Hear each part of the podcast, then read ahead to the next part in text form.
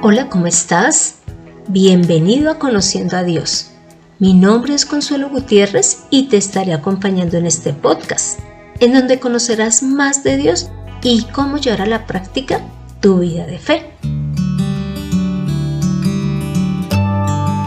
Te cuento que en los tiempos de Jesús, en el templo habían unos guardias. Estos guardias eran de la misma familia de los levitas solo que ellos tenían eh, pues la función de cuidar el templo.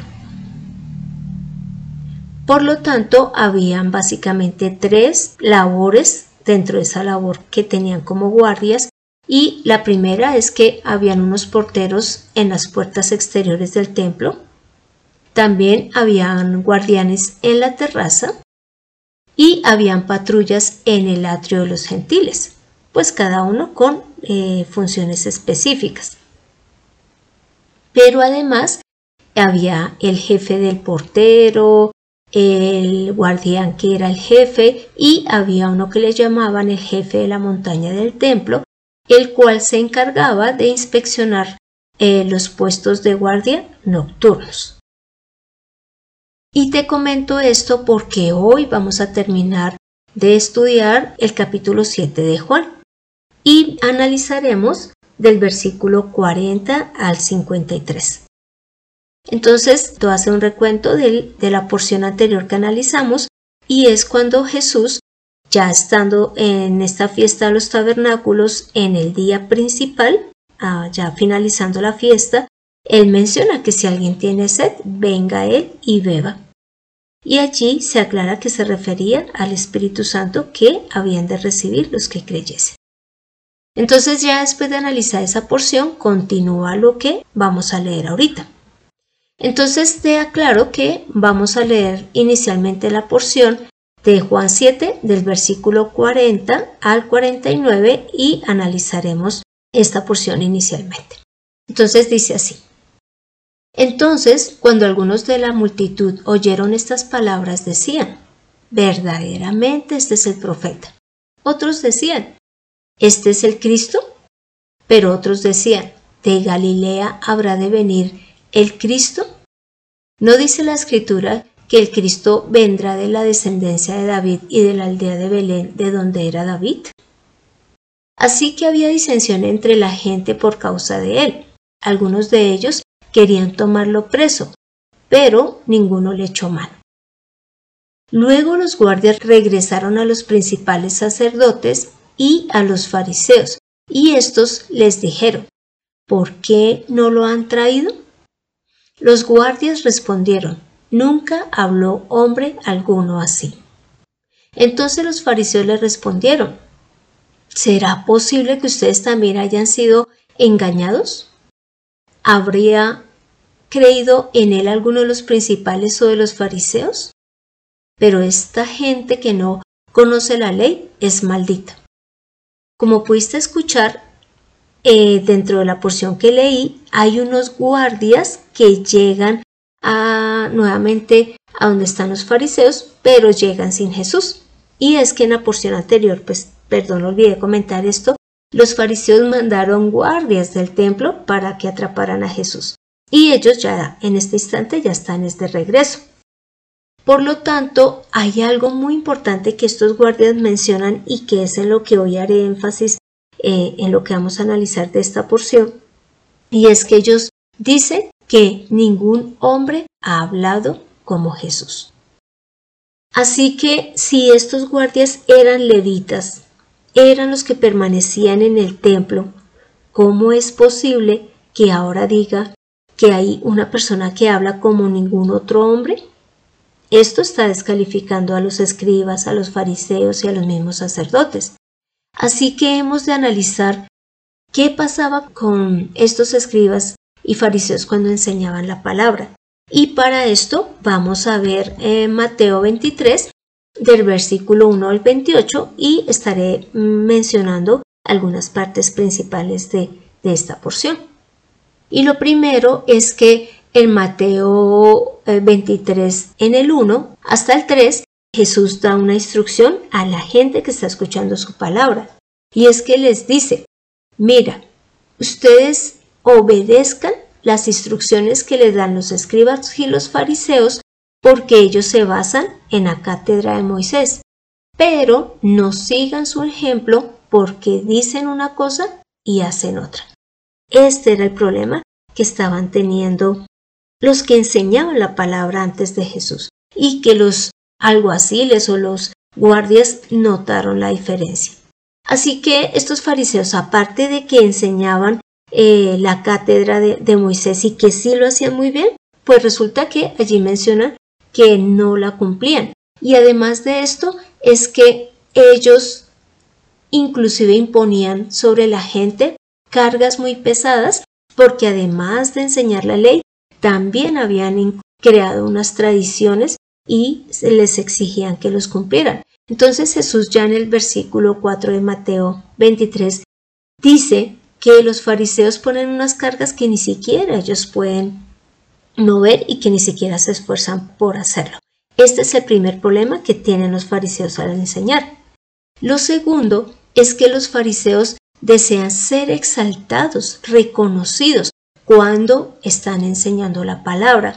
Y esto se puede ver del versículo 5 al 9, porque allí dice Jesús que eh, no pretendan ser llamados eh, rabí, que no pretendan ser llamados maestros ni padres, queriendo decir que esto lo hacían los fariseos, porque no hay sino un maestro y un rabí, que es el Cristo, y un padre, que es Dios.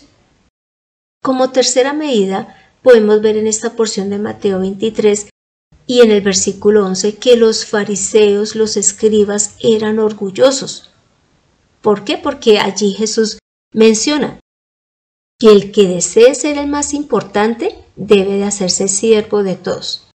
El que se humilla será enaltecido, pero que el que se exalta será humillado. Por lo tanto, Él les está hablando a los fariseos queriéndoles decir que ellos eran unos orgullosos.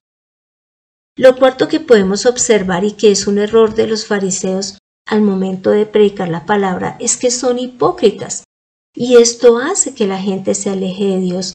Mira que en, el versículo, en el 13 y en el 15, Jesús les dice hipócritas, porque ni ellos pueden entrar al reino de los cielos, ni dejan que los que quieren entrar lo puedan hacer.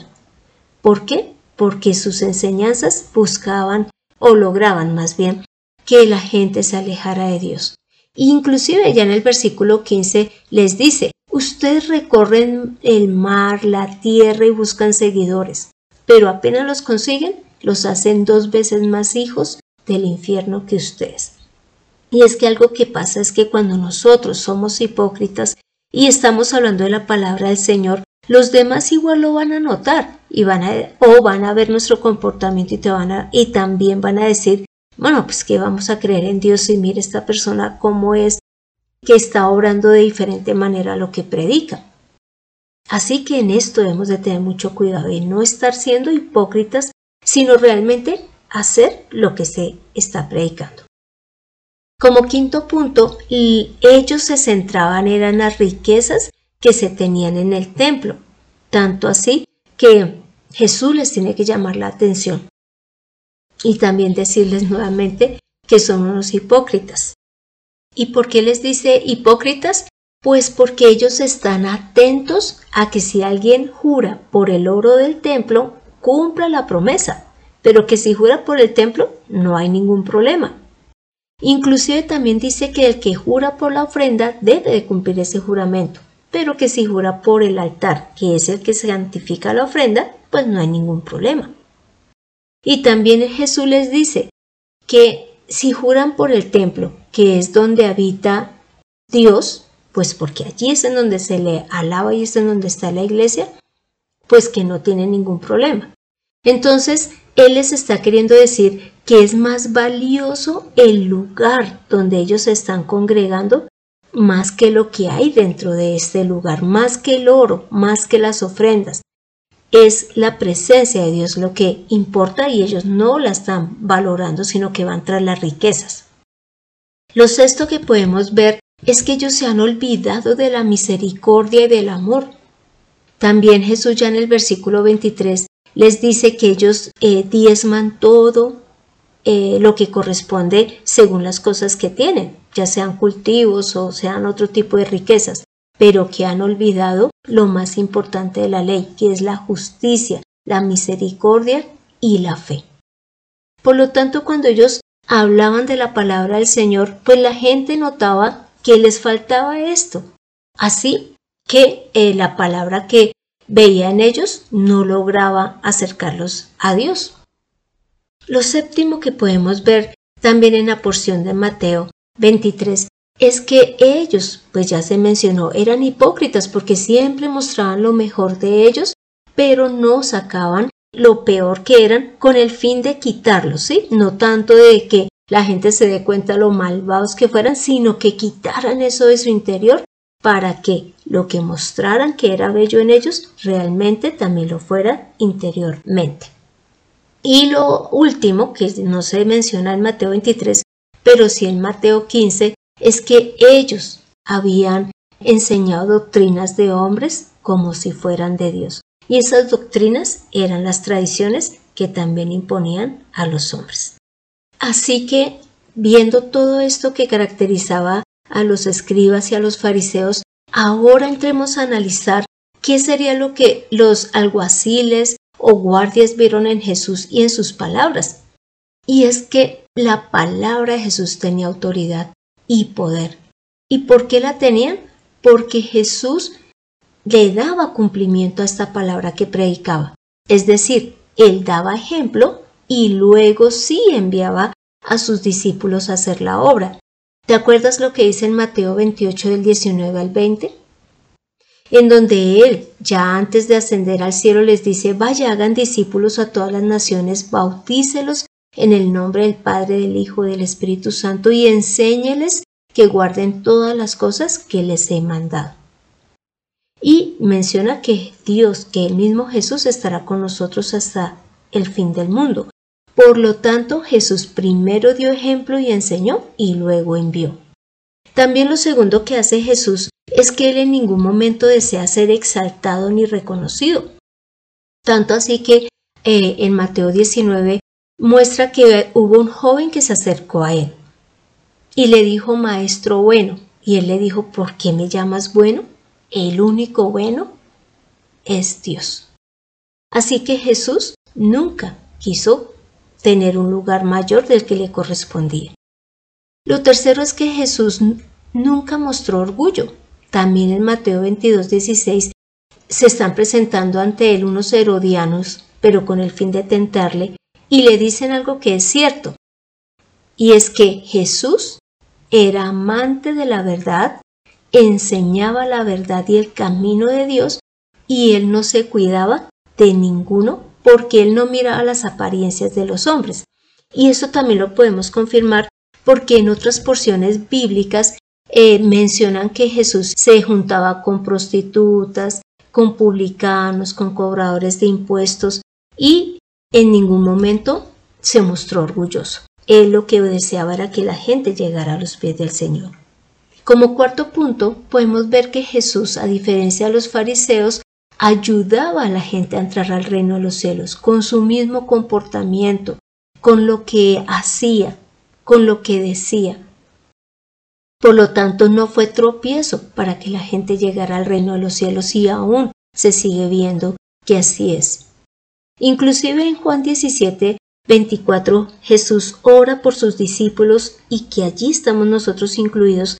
Ora a Dios pidiéndole que nosotros estemos un día en el cielo para que podamos ver su gloria. ¿Ves? Inclusive le pide eso al Padre. Como quinto punto, vemos también en comparación con los fariseos y los escribas, inclusive los sacerdotes, que Jesús no iba tras las riquezas, ni era lo que más importancia le daba. Hay una porción bíblica en donde se menciona que las mujeres se encargaban de sostener la obra de Jesús. Y en Filipenses 2 del 5 al 8 muestra cómo Jesús, siendo el mismo Dios, se despojó de todo lo que era y tomó la forma de hombre, de siervo. Entonces él nunca pensó en las riquezas, sino en hacer la obra conforme Dios Padre lo deseaba. Pero también Jesús todo el tiempo mostró misericordia y amor. ¿Por qué? Porque Él no quería que la gente viera a Dios como un Dios lejano, un Dios indolente, sino como alguien que estaba atento a las necesidades. Tanto así que en Marcos 1, del 40 al 42, menciona de un leproso que se acercó a él y le dijo el leproso a Jesús que si quería eh, lo sanara. Y Jesús le dijo, quiero, sé limpio. Pero allí menciona que fue porque él tuvo misericordia de este leproso. Y también inclusive Jesús enseñando a los judíos les decía, vaya, aprendan que es misericordia quiero y no sacrificio. ¿Por qué? Porque veía que la gente había olvidado la misericordia y pensaba que con las obras era que se salvaban.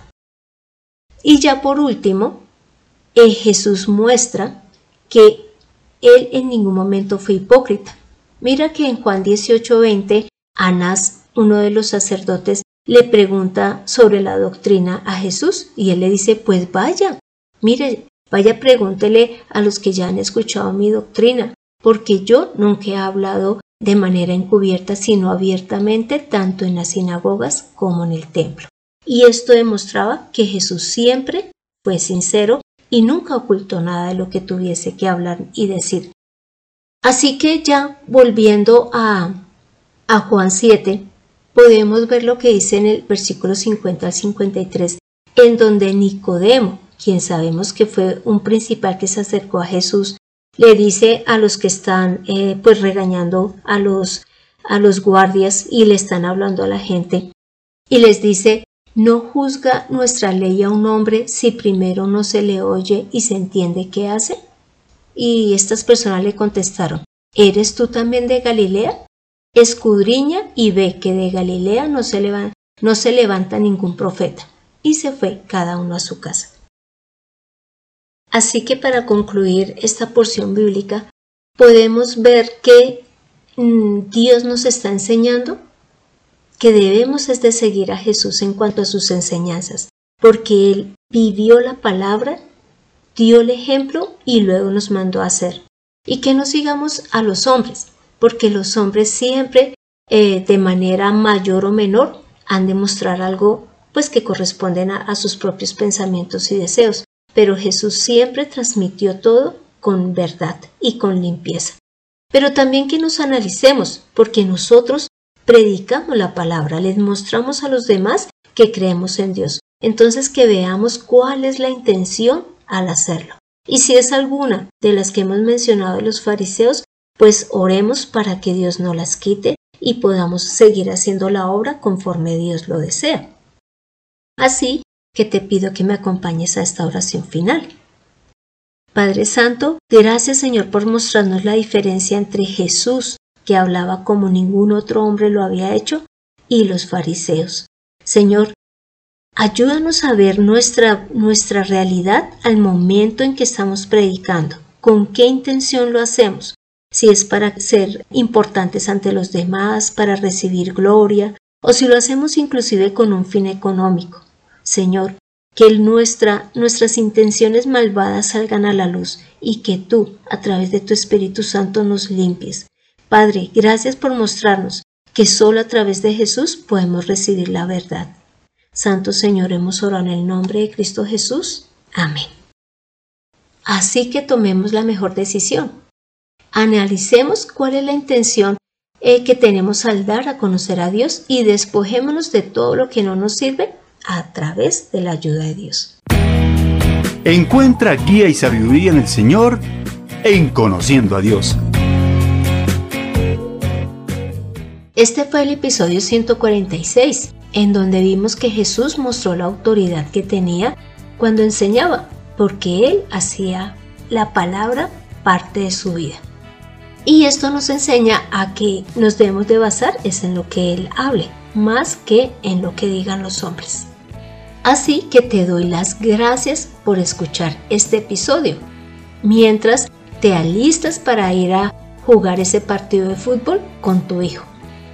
Y si deseas que tratemos un tema en especial o quieres estudiar personalmente la palabra, puedes dejarme tu solicitud en el correo de mirtaconsuelog.gmail.com.